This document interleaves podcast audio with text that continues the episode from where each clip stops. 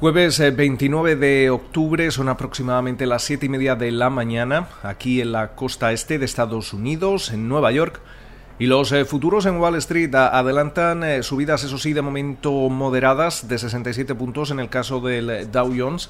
El Standard Poor's 500 y el Nasdaq compuesto subiendo un 0,4 y un 0,7% respectivamente, mientras eh, que seguimos viendo caídas importantes para el West Texas Intermediate, se deja cerca de un 3,7% y se transa ligeramente ya por debajo de los 36 dólares el barril, la rentabilidad del bono americano a 10 años en el 0,77%. En una jornada que va a estar marcada principalmente por esa primera lectura del eh, PIB estadounidense correspondiente al tercer trimestre del año. Se espera que eh, veamos un, un, repunte importante. Se habla de hasta un repunte del 32% en tasa anualizada después de la fuerte contracción que se registró en el segundo trimestre del 31,4%. Recordemos que esto son tasas anualizadas. Mientras eh, tanto, también vamos a conocer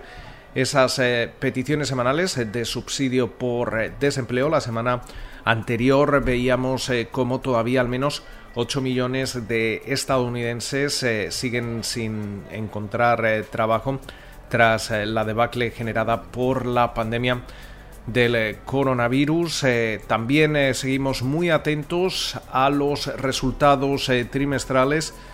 convencía de momento Comcast que ha registrado un récord de suscriptores para Internet de alta velocidad. también cuenta ya con alrededor de 22 millones de suscriptores o de usuarios de su servicio de streaming Peacock y mientras eh, tanto también hemos eh, conocido las eh, cuentas de Tapestry, que es la matriz de Coach entre otras marcas de lujo que veía cómo sus ventas caían menos de lo esperado, un 14% hasta los 1.170 millones de dólares. Sin embargo, la atención va a estar puesta al cierre de la jornada porque vamos a, conocer las eh, cuentas de las grandes eh, tecnológicas. Estamos hablando de Alphabet, de Amazon, de Apple y de Facebook, que presentan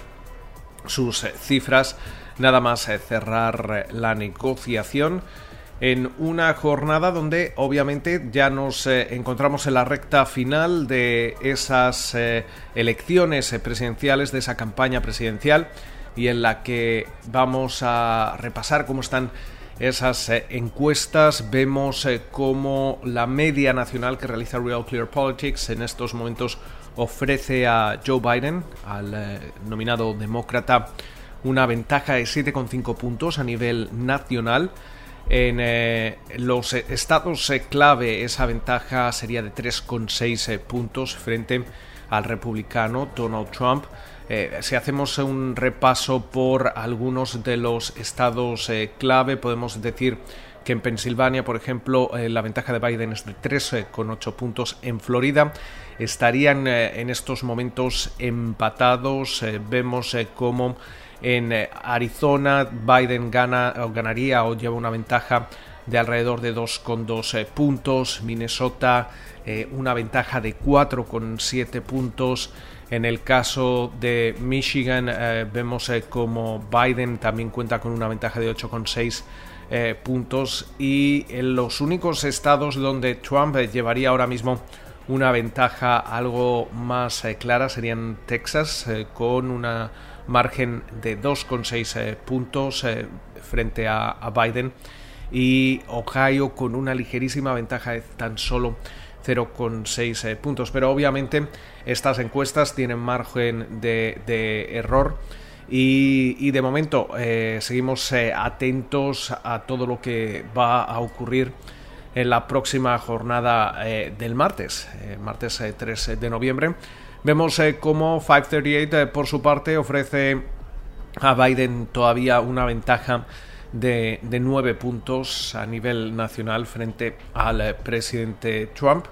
Y también destacar que hasta la fecha Eh, han votado ya 76,5 millones de, estadounidenses, 25, casi 26 millones lo han hecho en persona y alrededor de 50,7 millones lo han hecho por eh, correo. Esto es según el recuento que, realiza la, plataforma US Elections eh, Project que lidera el eh, profesor de la Universidad de Florida, Michael McDonald. Con lo cual, muchas eh, referencias. Eh, obviamente, ese dato del PIB va a marcar la, jornada, dado que los resultados de las grandes tecnológicas seguramente se dejarán notar y cotizarán durante la jornada del viernes. Hasta, entonces nos, nos, despedimos. Esperamos que pasen ustedes una feliz jornada de jueves.